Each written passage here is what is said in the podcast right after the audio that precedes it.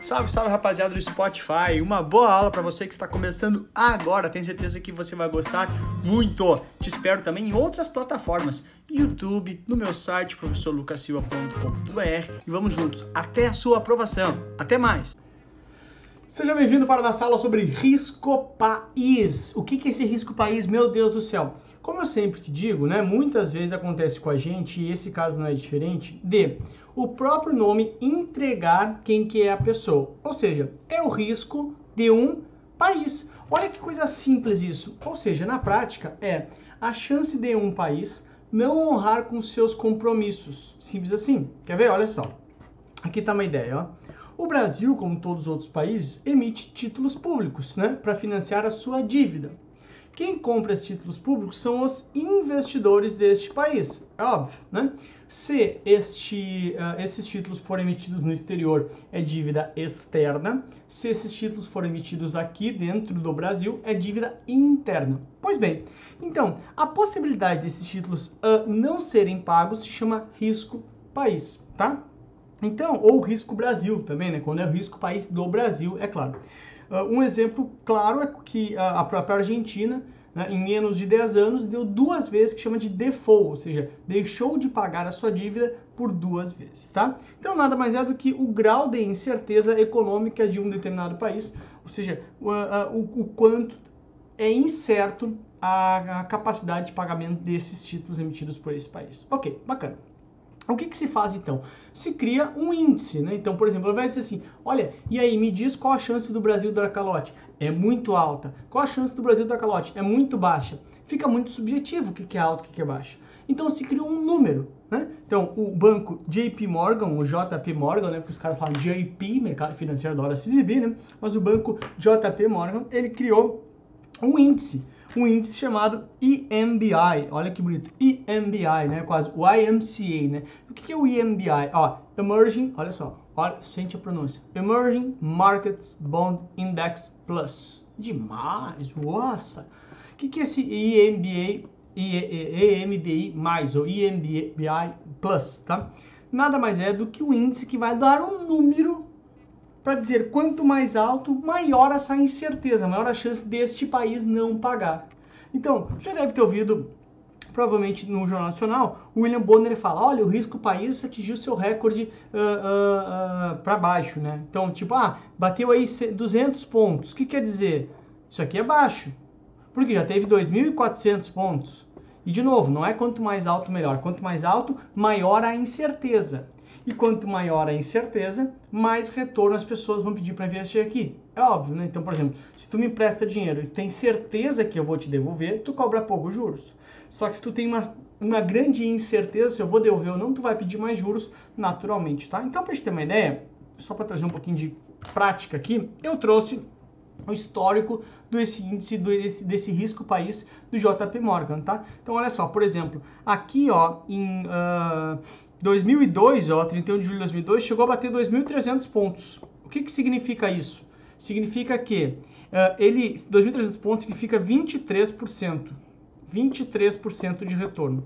Então os caras exigiam 23% de retorno acima do ativo livre de risco. Ixi, Lucas, como assim? Pensa comigo o seguinte, tá? É ativo livre de risco no mundo mais o risco país, tá? Ou seja, eles exigem a taxa que os Estados Unidos paga mais o risco do Brasil, o risco país. Ou seja, é um ganho adicional por investir no Brasil, tá? E se tu for ver, agora, final de 2018, estava em 273 pontos. O que, que isso quer dizer? Significa que ele pedia 2,73% ao ano, né? Mais a taxa dos Estados Unidos para investir aqui no Brasil, pedir isso de retorno, uh, de retorno anual. Então essa é a ideia, porque claro, quanto menor o risco país, menor o risco de investir naquele país, ou seja, menor o retorno que eu peço para colocar o dinheiro lá. Então, quanto mais aumenta a confiança em um determinado país, menor é o risco do país. É óbvio, né? E menor o, quanto esse, esse investidor vai pedir para investir aqui. Chama de prêmio de risco, né? Isso aí chama de prêmio de risco. Ou seja, é o prêmio por correr o risco de investir no Brasil, que é mais arriscado que os Estados Unidos. Então vai pedir o quê? Estados Unidos, que é ativo livre de risco, mais o prêmio de risco. Ou seja, mais um prêmio para correr o risco. Essa é a ideia básica, ok? Então, se a gente voltar aqui, tá? Só para decorar isso aqui, esse chegou na tua prova EMBI, ops, chegou na tua prova EMBI Plus, é só tu lembrar, ó, é muito bom investir. Aonde? No Brasil, tá? Com isso tu leva o MBI vai dizer o quanto é bom investir no Brasil ou não. Ou seja, porque isso é o retorno que tu ganha, que nem eu te expliquei, tá? 200 pontos significa que tu ganha 2% acima dos Estados Unidos. Então, é muito bom uh, investir no Brasil. Ou, às vezes, dá para...